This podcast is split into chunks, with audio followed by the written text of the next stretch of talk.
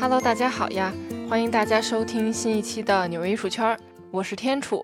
今天的纽约艺术圈呢，就给大家盘点一下艺术圈最近发生的八卦趣闻。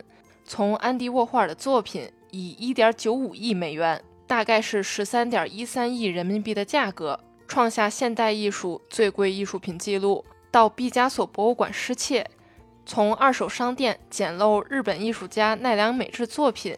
以及公元一世纪古董雕塑的故事，到行为艺术家跑去美术馆亲吻艺术品的奇葩行为。今天的故事呢特别精彩，大家千万不要错过。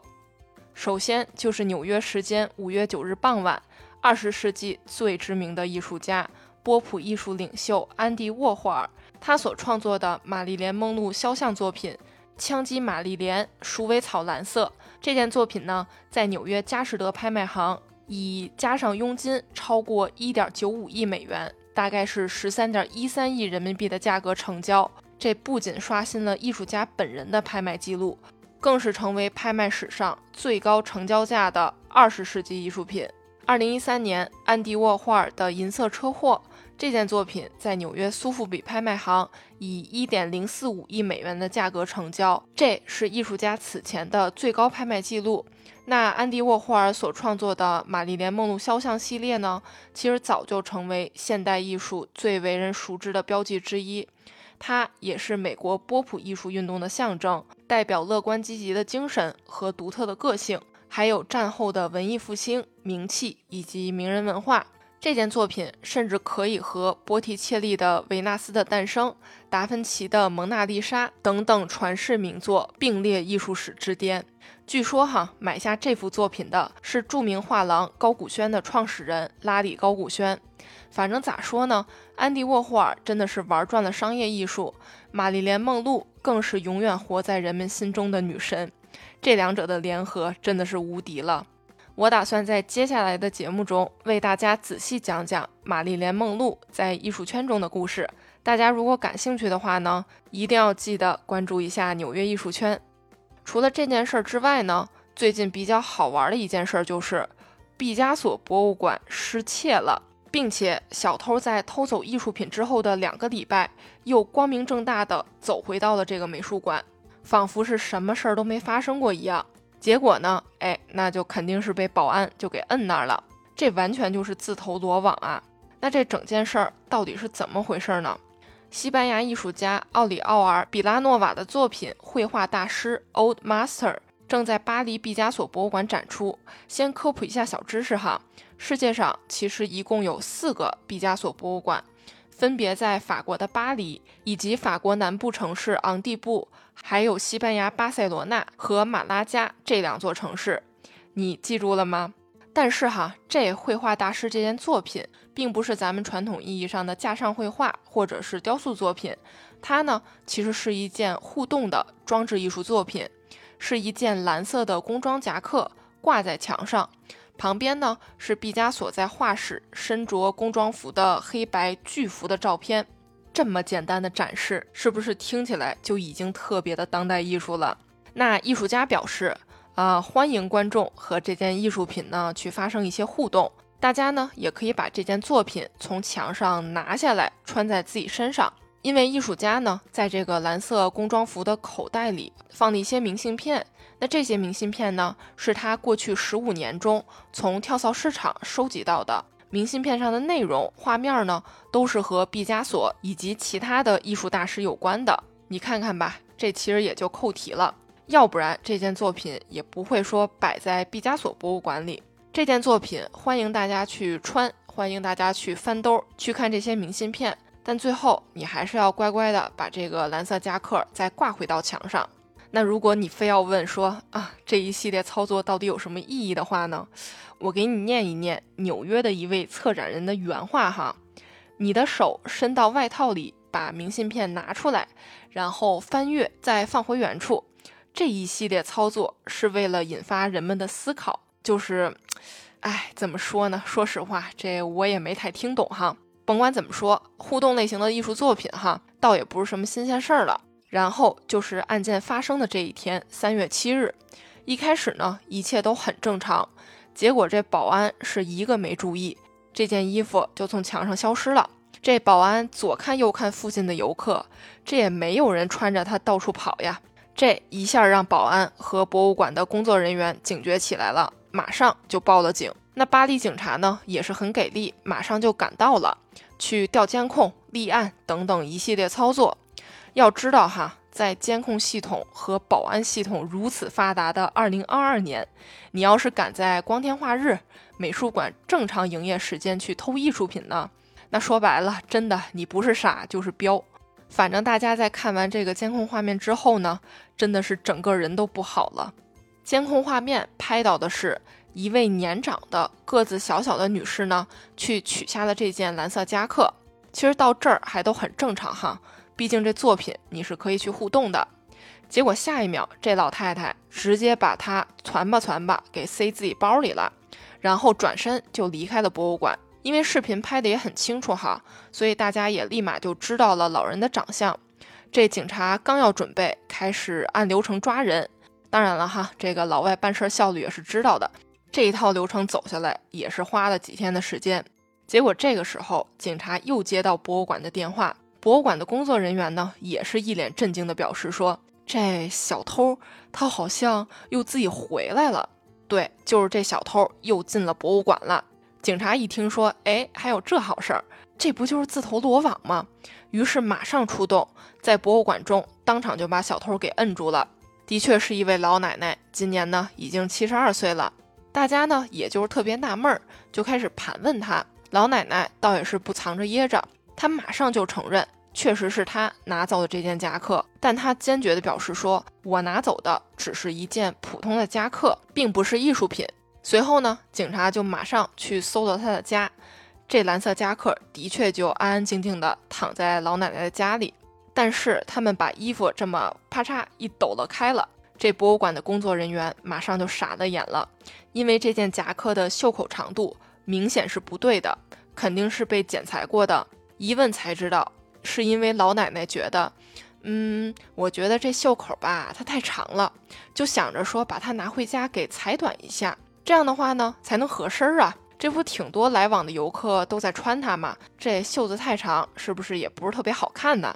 这警察和博物馆员工也是特别的无奈，因为说实话哈，这位老奶奶的确是美术馆的常客。然后大家把老奶奶教育和警告了一番，就放她回家了。然后这案件呢也是撤销了，理由特别简单，报告里说罪犯不具备完全思考的能力。然后咱们再来看看这个艺术家哈，艺术家听到这个消息之后，真的特别的崩溃，他呢也觉得特别惊讶，对博物馆的安保系统产生了强烈的质疑。不过博物馆方面呢也做出了解释，他们呢之前也劝过艺术家说，哎呀，咱为了作品安全，就把这个蓝色夹克给固定在墙上，你就别让观众去拿下来了。但当时艺术家就是斩钉截铁的表示。嗯，不行，这件作品肯定要能被拿下来。他呢，希望大众可以和这件作品产生更多的互动，并且哈，当时博物馆想要为这件作品去上盗窃保险，但是呢，保险公司也的确是不傻，所以也就没有同意。所以说，在艺术家和博物馆之间的合同里就有这样一条：艺术家很清楚自己的作品在这个博物馆中展示时会有被盗的风险。估计艺术家此时的心情就是。哎，我真的谢谢你们了。然后呢，咱们换下一个话题，来看看艺术品捡漏的故事。咋说呢？其实我相信哈，大家多多少少都听说过美国的二手商品文化，其实就是没啥嫌弃不嫌弃的。从家居到衣服，只要说得过去的旧物旧货，都可以放到二手商店或者是慈善商店里去卖。所以，比如在二手商店，以几十美元的价格就能淘到 LV 的包、香奈儿的西服、金银首饰等等，这些呢都是小意思。当然了，这事儿也纯凭运气。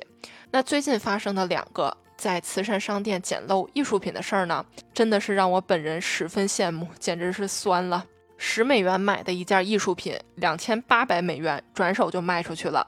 还有一个三十五美元捡漏的雕塑作品。它竟然是古董，已经没有办法用价格去衡量了。首先，咱先来看看这个小豆。美国伊利诺伊州大学生特雷尔·布朗呢，他呢在 TikTok 上发了个视频，讲了自己的故事。那有一天呢，他在当地的 Goodwill 慈善商店里呢，发现了一个特别眼熟的陶瓷烟灰缸，二十五厘米大小，圆形的，然后颜色呢有点像 Tiffany 蓝绿色的那种感觉，里面的图案是一双瞪着大眼的清纯少女，嘴上呢还叼了根烟。特雷尔马上就反应过来了，这个就是日本艺术家奈良美智的作品。翻过来一看，得这个烟灰缸只卖十美元。于是他压抑住内心的激动，没有表现出来，赶紧就结账走人了。上网一查，这件烟灰缸上的作品图案名字呢是“英年早逝 ”，Too Young to Die，是二零零一年九月奈良美智在横滨美术馆举办展览“我不介意你忘了我”时发布的。那艺术家呢，也就将它印在了烟灰缸上，算是艺术品周边产品进行出售。那现在上网一搜呢，这一系列烟灰缸在网上的最高单价已经超过了四千美元，最便宜的呢也有两千多美元。特雷尔就把这件捡来的奈良美智烟灰缸放到了网上，标价两千八百美元，马上就被卖掉了，刨去手续费，净赚两千四百美元。另一个捡漏事件同样发生在这个 Goodwill 慈善商店，只不过地点呢是在美国德克萨斯州的奥斯汀。时间退回到四年前的二零一八年，古董商兼艺术收藏家劳拉杨，他呢在当地的一家 Goodwill 中闲逛时呢，偶然发现桌子下面的地板上摆着一个有点脏兮兮的、看上去很古老的大理石的男子半身像，就是尝试把它搬起来呢，真的还挺重的。大概有二十三公斤，标价呢只要三十四点九九美元，可能是出于他这个职业敏感度哈。虽然劳拉扬自己的功力无法当场去判断说，哎，这个到底是什么样的古董啊，什么年代的古董啊，但他就是觉得这绝对是个大宝贝，于是就毫不犹豫地把它给买下来了，带回了家。那在接下来的几年时间中呢，劳拉扬到处奔走求教专家。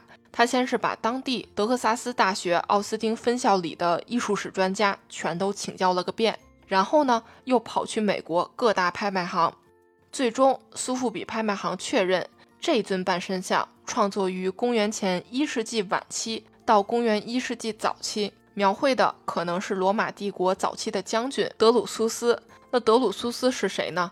他是凯撒大帝他爹。当然，也有另一种说法，说这件雕塑是在内战中被凯撒打败的庞贝大帝的儿子。这尊大理石半身像呢，曾属于巴伐利亚国王路德维希一世的收藏，是他的收藏品之一，是他在德国庞贝屋的收藏品之一，在那儿摆了大概两百年的时间。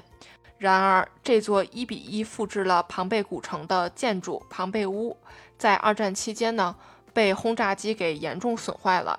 雕像自此之后也是下落不明了，也就是说，他失踪了将近七八十年。那么这件雕塑到底是如何从大洋彼岸辗转到了美国德州的二手商店，也就无从考证了。可能是二战结束之后，美国陆军士兵给顺手带回来的。但自从验明了这尊雕像的身份之后呢，劳拉扬他是不能自留，也不能进行出售。只能把它归还给此前馆藏这尊雕像的德国博物馆。那这家博物馆呢？为了表示感谢，他们会在这尊雕塑的底下安上一块印有劳拉扬名字的牌匾，以表感谢。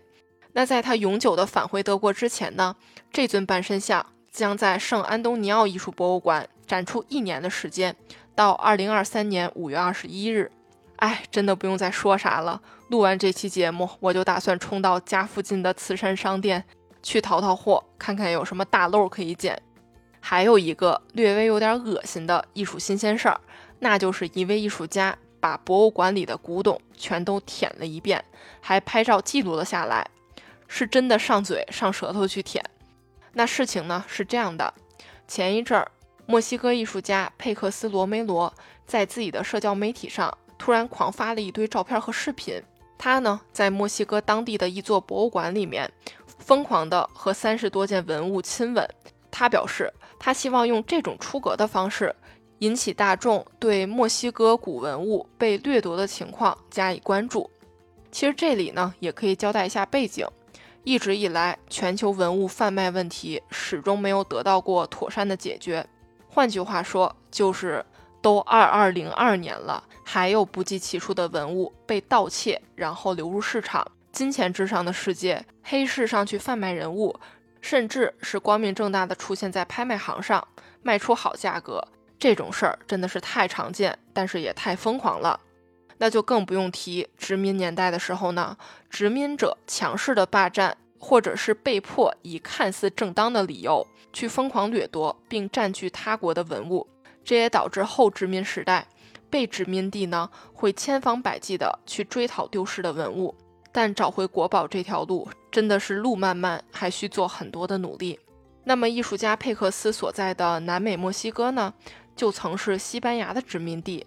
同样也是玛雅文明的发源地之一，他呢就跑到了这个墨西哥国家人类学博物馆里面，开始了这项行为艺术，并且他真的亲的特别瓷实。如果是人物的雕塑呢，他就会直接的去亲雕塑嘴唇的部位或者是脸颊。艺术家表示，墨西哥文物多年来一直被掠夺贩卖，这些贩卖他国文化遗产的行为呢，绝对是一种挑衅。然而，那些去接手这些被贩卖的艺术作品的欧洲拍卖行呢，从来都是睁一只眼闭一只眼。当然了，这次行为艺术也引起了网络骂战，有一群人呢拍手叫好，对，你就得这么干，才能引起当局的重视。那另外一群人就觉得呢，你这哪是保护古老文物啊，你这个不是破坏的行为吗？这种恶搞真的是太恶心了，文物都那么脆弱。如果其他人都来模仿这种行为的话呢，那这文物不得被这唾沫星子给淹坏了？然后大家也纷纷去谴责博物馆的安保工作。当然了，博物馆也站出来表示，艺术家的行为的确是违反了博物馆的守则。不过经过检查呢，没有让任何文物受到损坏。无论如何，艺术家佩克斯的目的达到了，因为全世界都开始去关注这件事儿了。好了，今儿一锅乱炖的艺术圈近期八卦故事，咱就先讲到这儿吧。这一期的纽约艺术圈呢，就是这样啦。我是天楚，我在纽约，下期见啦。